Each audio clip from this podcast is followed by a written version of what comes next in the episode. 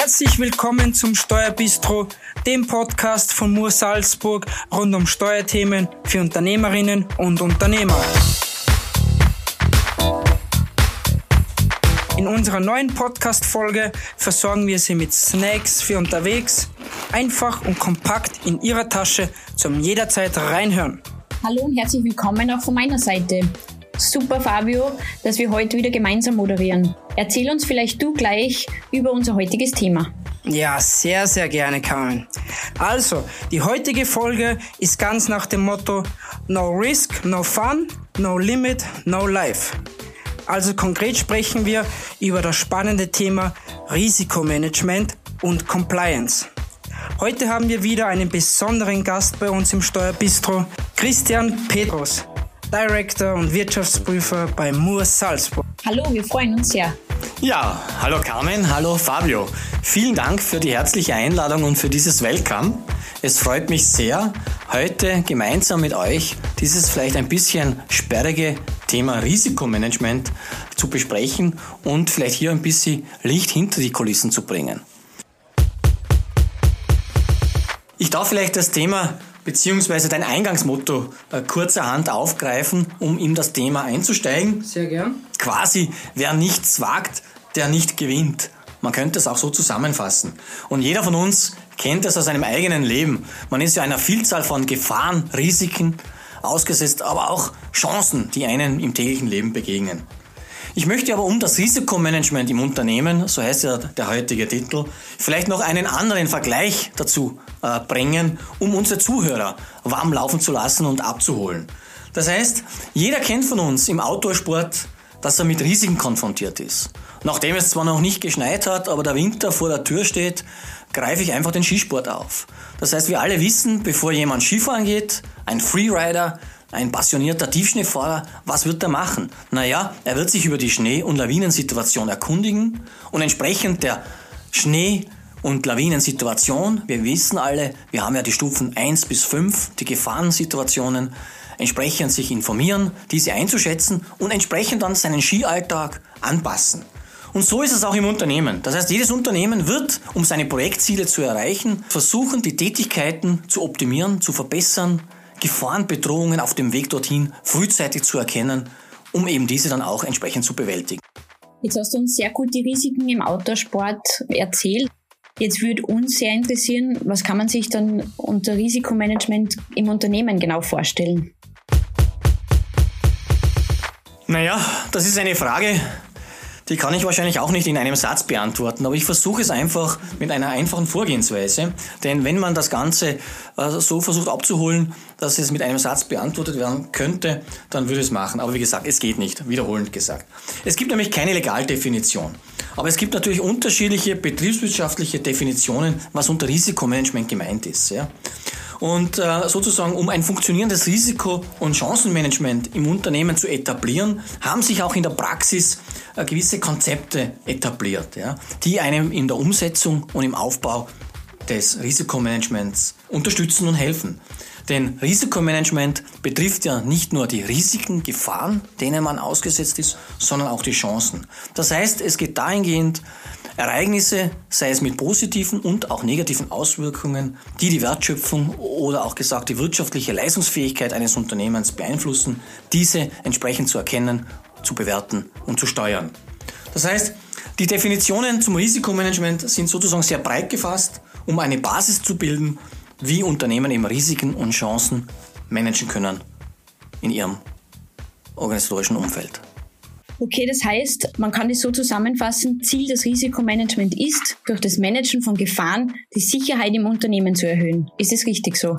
Ja, Carmen, man kann es so salopp zusammenfassen, wenn man so möchte.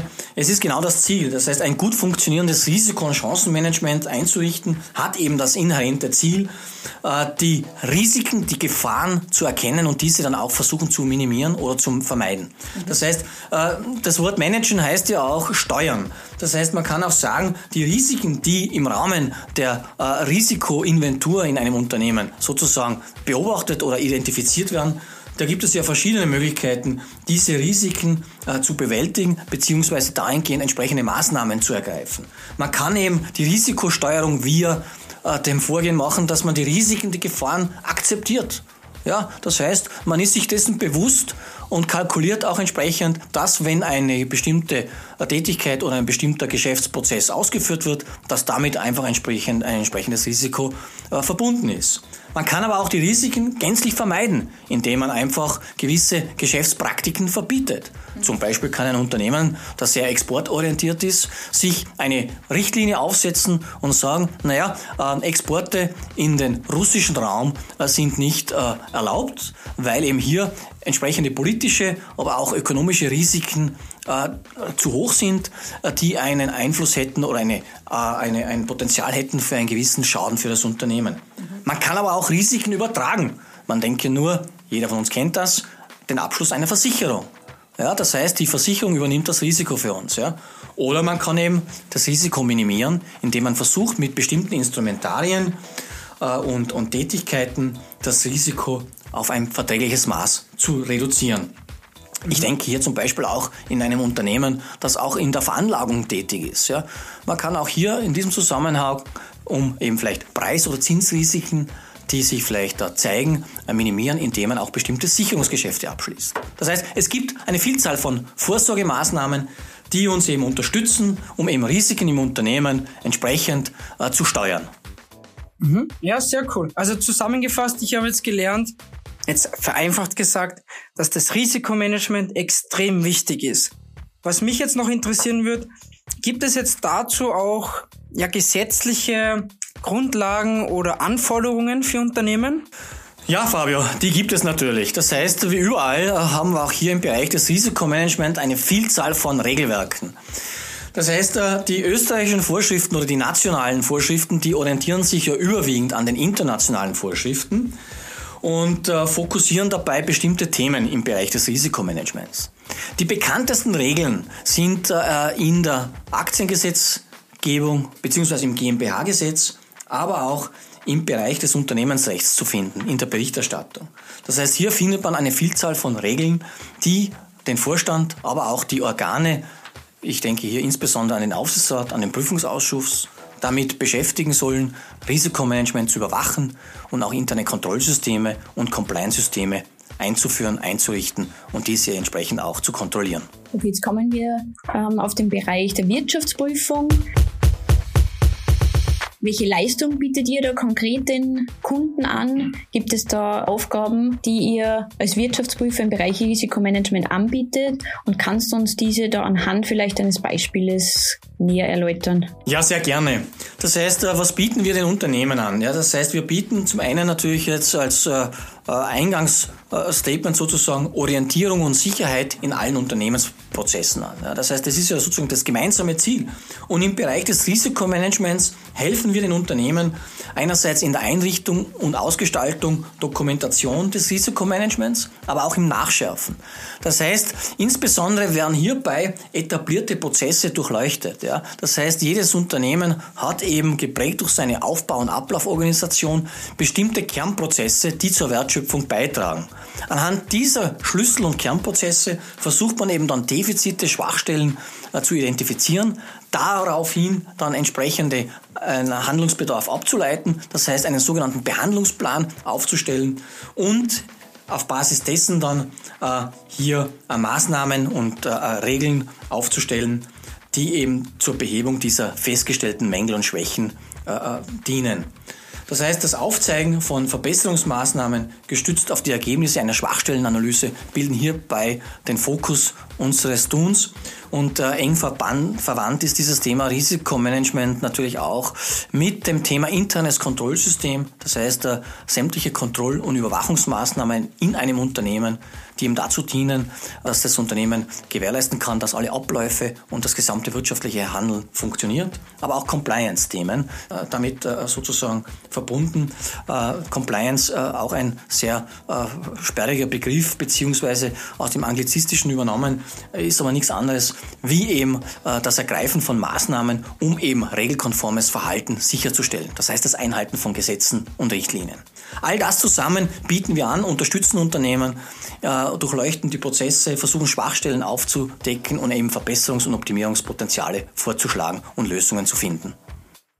Mhm, interessant. Du hast jetzt hier ähm, speziell jetzt auch die Unternehmen angesprochen. Ich denke jetzt dabei ist es schon wichtig, dass jetzt beim Unternehmen betrachten wir jetzt einfach die Geschäftsführerebene, dass hier die Geschäftsführerebene eine Art Vorbildsfunktion darstellen, jetzt im Bereich dieses Risikomanagement. Weil ich denke, wenn jetzt die Geschäftsführerebene schon gewisse Mängeln in sich trägt, kann das ganze Gerüst ja schon fallen, oder? So nach dem Prinzip, da gibt's ja dieses Motto, der Fisch beginnt am Kopf zu stinken. Kannst du dazu irgendwas sagen? Äh, kann man das irgendwie schon erkennen, dass äh, Risikokultur oder auch Kontrollkultur jetzt nicht funktioniert oder eben gut funktioniert? Wie siehst du das? Ja, danke. Auch eine sehr, sehr wichtige Frage. Äh, und hier kann ich noch so viel äh, mitgeben, dass natürlich äh, getreu dem vorhergehenden Motto, der Fisch beginnt beim Kopf zum Stinken, dass natürlich auch das auf das Unternehmen übertragen werden kann. Die Vorbildfunktion hierbei und das Vorleben von Werten beim Management im Unternehmen ist das A und O. Hier ist natürlich das interne Umfeld gemeint, das heißt das grundlegende Wertegerüst. Welche Einstellung bzw. welche Einstellung und welches Bewusstsein hat das Management zu einer Risiko- und Kontrollkultur? Das heißt, wenn natürlich hier sozusagen dieses Thema keine Relevanz hat oder hier aufgrund des autoritären Führungsstils als obsolet empfunden wird oder wenn sonstige Umstände vorliegen, dann kann es sehr wohl hindeuten, dass eben hier Schwachstellen und Defizite sind, die eben für ein funktionierendes Risikomanagement möglicherweise hinderlich sind. Das heißt, ganz wichtig nämlich zusammengefasst, dieses sogenannte Top-Down äh, Vorleben äh, vom Management äh, über alle Ebenen bis hin zu den Mitarbeitern in allen Abteilungen ist eben hier ganz zentral, damit eben ein entsprechendes interne Umfeld geschaffen werden kann und ein Bewusstseins und eine Bewusstseinsbildung für Risiken und Kontrollen. Mhm, danke dir, sehr, sehr, sehr spannend. Ja, jetzt kommt noch eine gemeine Frage von mir. Wir haben jetzt in der Vergangenheit mehrere Betrugsfälle gehört oder gelesen in den Zeitungen. Ja, wie erklärst du dir jetzt diese Betrugsfälle? Also kann man das sagen, dass das Management versagt oder dort gab es kein Risikomanagement oder eben keine, kein gutes Kontrollsystem? Wie würdest du das Ganze bewerten? Ja, Fabio, eine sehr spannende und natürlich auch eine Frage, die jetzt in den letzten Wochen, insbesondere durch die allseit bekannten Fälle Mattersburg und Wirecard, auch in der medialen Berichterstattung ihren Platz hatten. Aber ich kann schon vorweg sagen, eine einfache Antwort wird es hierauf nicht geben. Das Thema ist einfach zu komplex. Wenngleich haben sich aus empirischen Untersuchungen gezeigt, dass wenn bestimmte Faktoren oder Umstände vorliegen, es äh, sich zeigen kann, dass eben das Voraussetzungen sind, äh, wenn Menschen eben dolose Handlungen oder wirtschaftskriminelles Verhalten eben zeigen. Und diese Faktoren sozusagen, die ein derartiges Handeln begünstigen, sind äh, dreierlei. Das heißt, man spricht hier auch von diesem sogenannten Fraud Triangle. Ja. Mhm. Das ist zum einen die innere Rechtfertigung zu einer Tat, zu einer Sache. Ja. Das heißt, das eigene Selbstbild, das die innere Einstellung, die eigene Moral sozusagen. Wie stehe ich zu einer bestimmten Tat? Äh, wie sehe ich das als, als eigenes, äh, als eigener Mensch? Ja? Äh, und äh, wie kann ich mich hier selber dazu rechtfertigen? Das ist sozusagen ganz ein zentraler Baustein. Das heißt aber auch, der Druck oder der Anreiz, eine derartige Tat zu begehen, äh, können eben ein Motiv sein, um eben hier eine dolose Handlung zu begünstigen. Das können möglicherweise persönliche Notsituationen sein. Das können aber auch finanzieller Druck äh, von, zum Erreichen von bestimmten Unternehmenszielen sein. Das kann aber auch sein, dass jemand empfindet, dass das Entlohnungssystem ungerecht ist. Das kann Mobbing sein.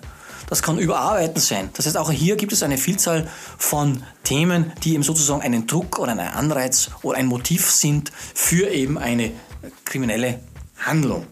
Und last but not at least ist auch diese sogenannte Gelegenheit, dieses Opportunity ein Thema, das eben hier einen zentralen Faktor darstellt. Denn die Gelegenheit schafft Diebe, wir alle wissen das. Ja? Mhm. Und grundsätzlich ist hier die Möglichkeit gemeint, eine kriminelle Handlung zu begehen, ohne erwischt zu werden. Das heißt, wann ist oft hier das Thema äh, im Fokus? Beziehungsweise wann kann das auch hier eine Gelegenheit äh, gegeben sein? Das ist oft dann der Fall, wenn eben ein Individuum, ein Mensch grundsätzlich über eine ausreichende Informationsbasis verfügt. Das heißt, äh, äh bestens Bescheid weiß über interne Abläufe, Strukturen um eben hier dann in der Lage ist, auch mit diesem Wissen und mit den technischen Fähigkeiten etwaige Mängel oder Defizite in einem Überwachungs- oder Kontrollsystem auszunützen und eben eigene Vorteile daraus zu ziehen. Man sieht einfach hier an diesen aufgezählten Faktoren, es ist sehr komplex. Diese Themen und diese Faktoren beeinflussen sich untereinander, sind miteinander verknüpft. Das ist alles iterativ zu sehen und äh, macht eben aus dieser Frage dann eine sehr komplexe Frage. Mhm. Aber vielleicht abschließend kann sicher gesagt werden, dass ganz zentral ist dieses Vorleben und das Wertegerüst von Seiten des Managements. Mhm. Ja, sehr spannend. Ich denke auch dieser Begriff ja Anreiz oder diese Gelegenheit ist auch so, so ein Hauptthema. Ich denke mal, wenn jetzt da gewisse Person eventuell zu viel Macht hat, dass hier auch äh, dieser Anreiz oder diese Gelegenheit geschaffen wird. Und ähm, da könnte man ja zum Beispiel auch als Lösung dieses Vier-Augen-Prinzip oder ich glaube, es gibt auch ein Sechs-Augen-Prinzip einführen, oder? Absolut, Fabio. Das heißt, da sind wir schon natürlich bei den vorbeugenden Maßnahmen. Das heißt, wenn hier sozusagen gewisse Defizite, Schwachstellen in Abläufen erkannt werden, ist natürlich oft mit einer relativ oft einfachen organisatorischen oder technischen Maßnahme kann dem vorgebeugt werden. Das von dir genannte Vier-Augen-Prinzip ist natürlich zu bestimmten Tätigkeiten eine ausgleichende Kontrolle. Es ist ja eine Gegenkontrolle. Das heißt, man denkt hier nur an bestimmten Prozessabläufe in Unternehmen, wann hier bestimmte Beschaffungen, Bestellungen durchgeführt werden dann soll das auch von einer anderen Person im Rahmen einer entsprechenden Unterschriftenregelung beziehungsweise in, in, in der Form eines dokumentierten Freigabeprozesses auch dann nachvollziehbar sein. Ja? Das heißt, dass hier sozusagen auch eine Gegenkontrolle da ist. Man denke aber auch an andere einfache äh, Maßnahmen, die jedes Unternehmen ohne viel Aufwand einführen kann. Das sind äh, die Beispiele im Rahmen der funktionalen Trennung. Das heißt, wir alle wissen, wenn zu viel Tätigkeiten von einer und derselben Person ausgeführt werden, kann es zu Interessenskollisionen kommen. Das heißt, es ist zu viel Macht in einer Hand und dahingehend kann es natürlich auch zu Missbrauch kommen. Das heißt deswegen auch ganz wichtig, dass funktionale Tätigkeiten in jedem Prozessablauf voneinander getrennt werden. Ich denke hier als Beispiel an die Datenerfassung zum Beispiel äh, versus dann der Datenfreigabe im Zusammenhang mit Stammdaten bei Kunden und Debitoren Managementsystemen, mhm. aber auch im Zusammenhang mit Einkaufsprozessen.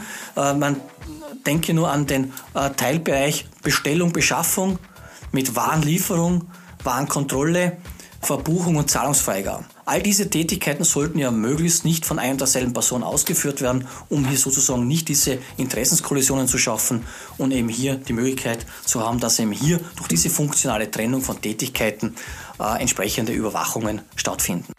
Mhm. Okay, also es gibt da wirklich sehr, sehr viele Maßnahmen, um da auch bewusst den Ganzen entgegenzuwirken. Was jetzt noch als abschließende Frage für uns ähm, sehr wichtig wäre oder die wir uns auch gestellt haben, was würdest du jetzt aus deiner Sicht als größte Schwäche im Bereich Risikomanagement, IKS oder Compliance sehen? Ja, äh, ich möchte anknüpfen an das Wort System. Das heißt, wir haben ja gesagt eingangs auch das Risikomanagementsystem, aber auch das interne Kontrollsystem und oder auch das Compliance Management System äh, ist natürlich so aufgesetzt, dass wir alle wissen, dass jedes System äh, mehr als die Summe seiner Teile ist, aber immer nur so stark ist wie das schwächste Glied in diesem System. Das heißt, und diese Systeme haben natürlich alle miteinander vereint, dass sie ein gewisses Restrisiko haben. Das heißt, es gibt kein System mit einer absoluten Sicherheit, ja, sondern es gibt eben Einschränkungen und äh, immanente Grenzen sozusagen in der Ausgestaltung derartiger Systeme, weil man denke nur an die Einschränkungen, die äh, natürlich passieren können durch menschliches Handeln, Irrtümer. Es passieren einfach Fehler. Wo Menschen arbeiten, äh, passieren auch Fehler. Es bedarf auch hier einer entsprechenden Fehlerkultur. Aber es gibt natürlich auch dolose Handlungen. Das heißt, die äh, schon vorhingehend bei der Frage ja kurz äh, beleuchtet wurden, wann wird dieser äh, Faktor begünstigt, dass eine dolose Handlung durchgeführt wird aber auch das Aussetzen von Kontrollen. Das heißt, es ist wieder genau das Thema mit Management-Themen. Ja. Das heißt, wenn das Management aufgrund der Positionierung, aufgrund der dominanten Vorgehensweise Kontrollen einfach ignoriert. Das heißt, es gibt eben, wie man sieht hier, einfach Restrisiken, Einschränkungen in diesen Systemen, äh, dass äh, hier nie wahrscheinlich eine absolute Sicherheit erreicht werden kann. Aber Risikomanagement äh, ist auch eine regelmäßige, fortlaufendes Bemühen, äh, diese Risiken immer wieder an neue Rahmenbedingungen anzupassen und entsprechend zu bewältigen. und zu steuern. Man kann auch zusammengefasst sagen, wenn man hier beim Bereich Risikomanagement vielleicht noch abschließend mitgeben darf, das Gefährliche am Risiko ist nicht das Risiko selbst, sondern der Umgang mit diesen Risiken. Und ich habe mir auch mitgenommen, ich glaube, das ist ein russisches Sprichwort, Vertrauen ist gut, Kontrolle ist besser, soll heißen, man soll sich nur auf das verlassen, was man auch nachvollziehen und nachprüfen kann. Mhm. Sehr, sehr schöner Schlusssatz. Ich finde es halt extrem interessant, auf der einen Seite dieses Vertrauen und die andere Seite diese Kontrolle. Weil ich denke, man muss halt im Unternehmen oder als Unternehmer dann vielleicht diese goldene Mitte erwischen, weil ich denke mal, wenn man jetzt nur auf Vertrauen etwas aufbaut, dann sind diese Schwachstellen wieder zu groß oder die Gefahr zu groß, dass etwas passieren kann. Und hast du jetzt in der Gegenseite zu viel Kontrolle, kann es sich vielleicht auch wieder negativ für den Mitarbeiter ähm, sich anfühlen, sage ich jetzt mal. Wie siehst du das jetzt, diese zwei Sachen? Muss man dieses ausbalancieren, diese goldene Mitte eventuell finden? Ich glaube, das ist ein sehr schönes äh, Beispiel, dieses, dieses, diese, diese Balance wie in einer Waage zu finden, dass hier ein ausgewogenes Verhältnis ist zwischen Vertrauen, Kontrollen andererseits, denn äh, was nützt äh, ein sehr, sehr dickes oder gut strukturiertes Kontroll- oder Risikohandbuch, wenn sich Mitarbeiter nicht danach richten oder es nicht verstehen oder es auch nicht leben. Das heißt, äh, es ist auch viel besser, mit weniger Kontrollen, ja, äh, die äh, Mitarbeiter abzuholen, äh, die eben verstanden werden, auch bewusst gelebt werden, als wie mit einer Vielzahl von Kontrollen, die nur dazu dienen, dass sozusagen hier ein relativ hoher organisatorischer Aufwand ist mit viel Dokumentation. Das heißt, man kann da nur aus der Erfahrung mitgeben, dass oft in der Praxis natürlich nicht klar ist, welche Ziele möchte ich eigentlich mit diesen Kontrollen oder Risiken, Risiken mit dem Risikomanagement abholen und wenn man das dann sich anschaut, dann zeigt sich, dass oft Doppelkontrollen, Redundanzen vielfach das Thema sind, dass oft mit einer Kontrolle mehr erwischt wird, als oft mit mehreren Kontrollen, die das ein und dasselbe Ziel verfolgen. Interessant. Wichtig ist auch, dass dann alle an einem Strang ziehen. Also egal, ob es jetzt die Führungskraft ist oder der Mitarbeiter, dass alle als Team agieren und hier an einem Strang ziehen. Genau so ist es. Unternehmensweites Risikomanagement beginnt auf allen Ebenen, in allen Divisionen. Umfasst sind eben vom Vorstand weg bis hinunter zu allen Mitarbeiterebenen, jeder Einzelne, der hier in einer Organisation tätig ist. Und wie gesagt, das System ist immer noch so gut wie das schwächste Glied. Und das schwächste Glied, das zeigt sich immer wieder, ist oft dann der Mensch selbst. Ja? Das heißt, gerade seine innere Einstellung und sein Bewusstsein zu einer ausgeprägten oder akzeptierten Risiko- und Kontrollkultur. Vielen, vielen Dank, Christian, für den Einblick in das Thema Risikomanagement. Vielen Dank, dass du uns im Steuerbistro besucht hast. Sehr gerne, war mir eine große Freude. Und ja, jetzt äh, vielleicht äh, vorab wünsche ich äh, euch noch eine gute Zeit und äh, auch äh, Fabio, dich äh, noch möchte ich gern grüßen. Ich meine, es war ja dein letzter Podcast und in diesem Sinne vielen herzlichen Dank für den gemeinsamen Austausch heute. Alles, alles Gute und vielleicht begegnet man sich in der einen oder anderen Form wieder. Also alles Gute und einen schönen Abend. Vielen lieben Dank, danke euch und liebe Zuhörer, wir packen für euch wieder die wichtigsten Informationen in die Show Notes. Unser nächster Podcast wird im Jänner veröffentlicht, wenn es wieder heißt Steuerbistro, euer Podcast von Moor Salzburg.